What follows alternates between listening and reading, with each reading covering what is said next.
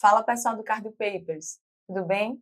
Acho que vocês estão acompanhando aí nos últimos dias o resumo dos principais trials que estão sendo apresentados esses dias no ACC. E eu queria trazer para vocês o resumo de um trial que acabou de ser apresentado, que é o Rapid AGF. Esse trabalho ele foi desenhado em pacientes com insuficiência cardíaca de fração de ejeção preservada, associado com insuficiência cronotrópica.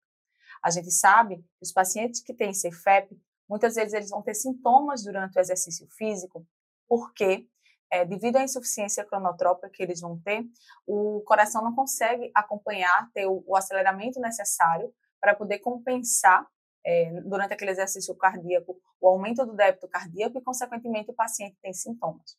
A gente tem, inclusive, alguns trabalhos que mostram essa associação.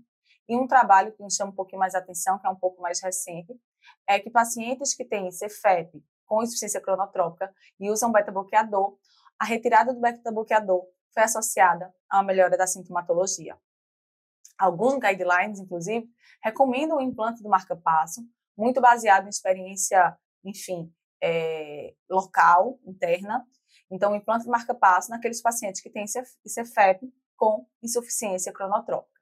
Então, esse trabalho ele veio justamente para tentar realmente ver se existe essa associação em que o implante do marca-passo naqueles pacientes com insuficiência cronotrópica seria capaz de melhorar os sintomas.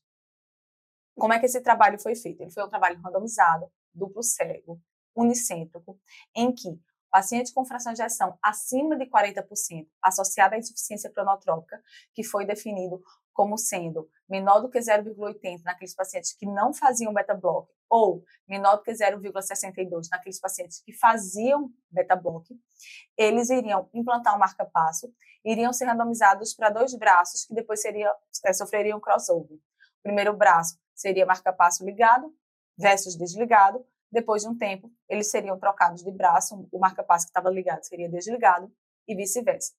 Como critérios de inclusão, obviamente, a fração de ejeção acima de 40, a insuficiência cronotrópica, como eu já tinha falado. Além disso, esses pacientes eles tinham que ser classe funcional 2 ou mais, é, também precisavam é, estar tá em ritmo sinusal e não ter uma indicação clara de marca-passo, como bloqueios avançados, tá? Que esse aí era o principal critério de exclusão. Como desfecho primário, foi escolhido o VO2 no limiar anaeróbico. Por quê? É, esse marcador do teste cardiopulmonar ele tem uma melhor associação com a insuficiência cronotrópica. Então, consequentemente, esse foi escolhido como o desfecho primário para avaliação naqueles pacientes. E como desfecho secundário, a gente ia ter outros que são mais comuns, como o VO2 de pico, o SLOPE, o NT-proBNP, o Cancer City e a avaliação do débito cardíaco por métodos indiretos. Tá? É, então, como é que foi o desenho do estudo? Esse estudo ele foi desenhado para ter inclusão de 30 pacientes. No final, foram é, é, incluídos inicialmente 32, mas três acabaram perdendo segmento, aí, apesar de terem implantado marca-passo, não voltaram para o acompanhamento. E dos 29, 14 foram colocados no braço e 15 foram colocados em outro braço. Foi esperado quatro semanas para as pessoas se recuperarem ali da, da cirurgia. E depois, passadas essas quatro semanas, certo, era feita uma avaliação basal ali, com, com câncer CITES, com, com NT-proBNP, e teria também um teste cardiopulmonar, que já teria sido feito antes do implante do marca-passo. Nesse momento, passadas quatro semanas, era ligado o dispositivo em um braço e era mantido desligado o dispositivo no outro braço. Esse paciente passavam quatro semanas com esse dispositivo ligado ou desligado.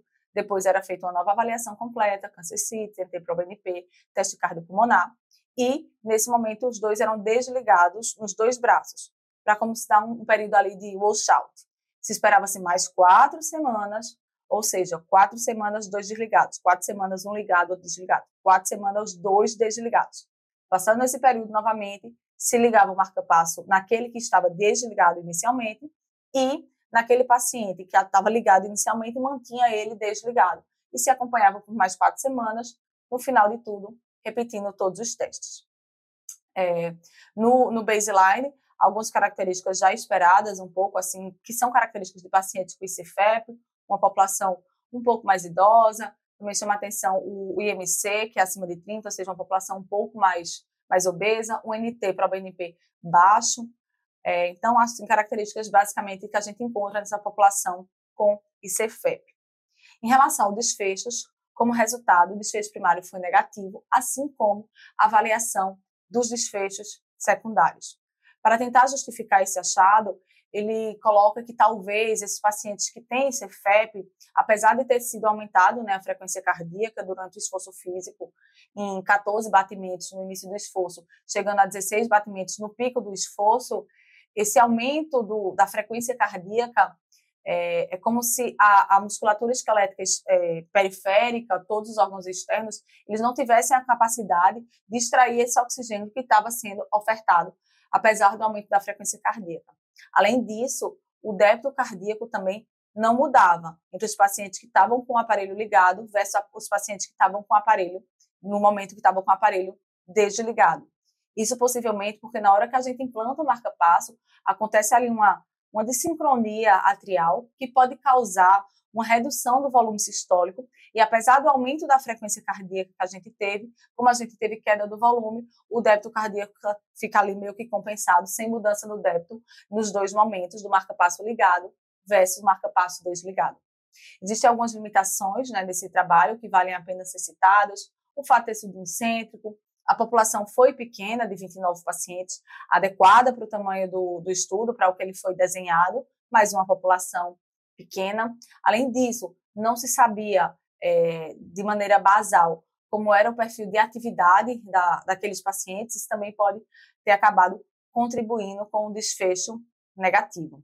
Mas, diante disso, a gente não tem mais recomendação, pelo menos é, até agora, né, com esse trabalho, enfim, que talvez seja o melhor trabalho que a gente tem para esclarecer essa dúvida até o momento, para continuar indicando implante de marca-passo naqueles pacientes com insuficiência cronotrópica associado com insuficiência cardíaca de fração de ejeção preservada.